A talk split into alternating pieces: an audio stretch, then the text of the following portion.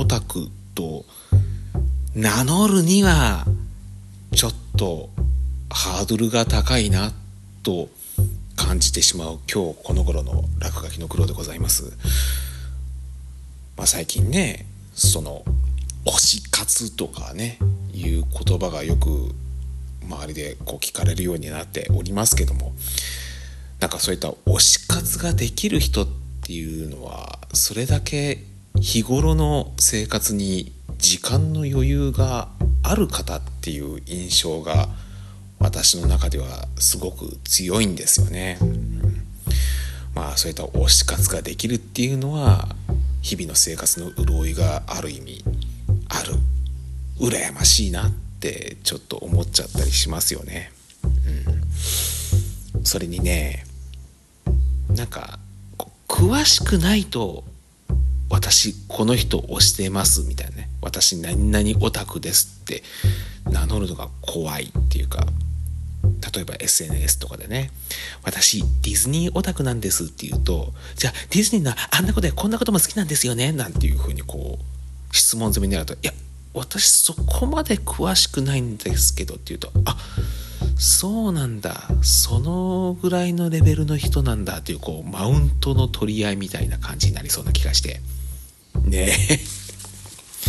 まあちなみにね私は文房具が好きなんですけども文房具が好きとは言ってもそこまでねそれこそ文具王の畑畑畑畑じゃない高畑正幸さんぐらいのねなんかこう詳しい人でないとなんか文具オタクって名乗っちゃいけないような気にもなったりもして、えー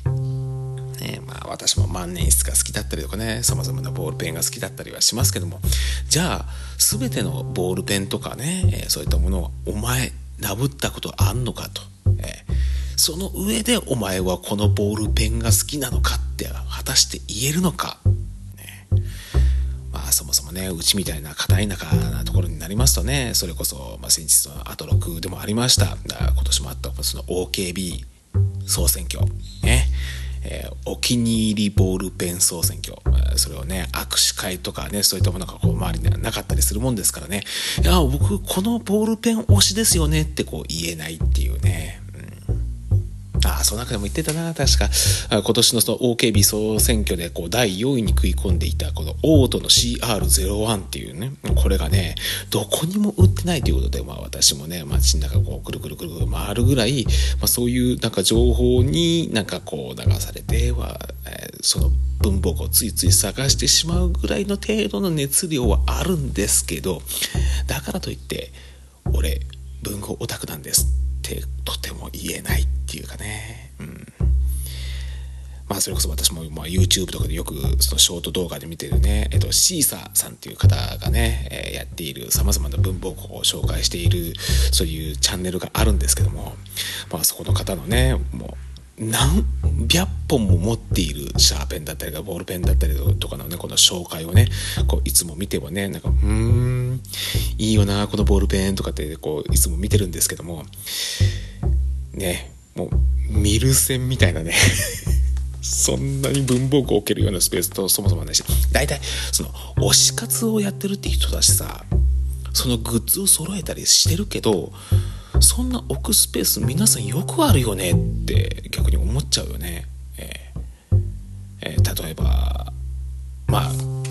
私がよく聞くポッドキャスト番組、まあ、エバタ家、ね、エバタ智子さんはこうルパン三世が非常にお好きな方とかって言いますけどもルパン三世グッズもどんだけね自分の住んでるところでこう敷き詰めているのかとかこう想像したりするとねねなんかそういうスペースがある人が羨ましいなと思って、ね、私の住んでるところなんていうのはねまあまあ妻の「ハリー・ポッター」グッズだったりとかレゴグッズにこう敷き詰められてましてねで、まあ、あ あるいは多肉植物をこう敷き詰められて私のこう趣味の置くもののスペースっていうのが全然ないんですよ。ええー、それはもうだからあの本当自分の趣味っていうのは手帳の中にこう好きなものを書くぐらいしかできないってもう最近もその熱量すらねもう仕事に暴殺されてねこう消えかかっていてもう何もこう押せる気力がない、えー、押せる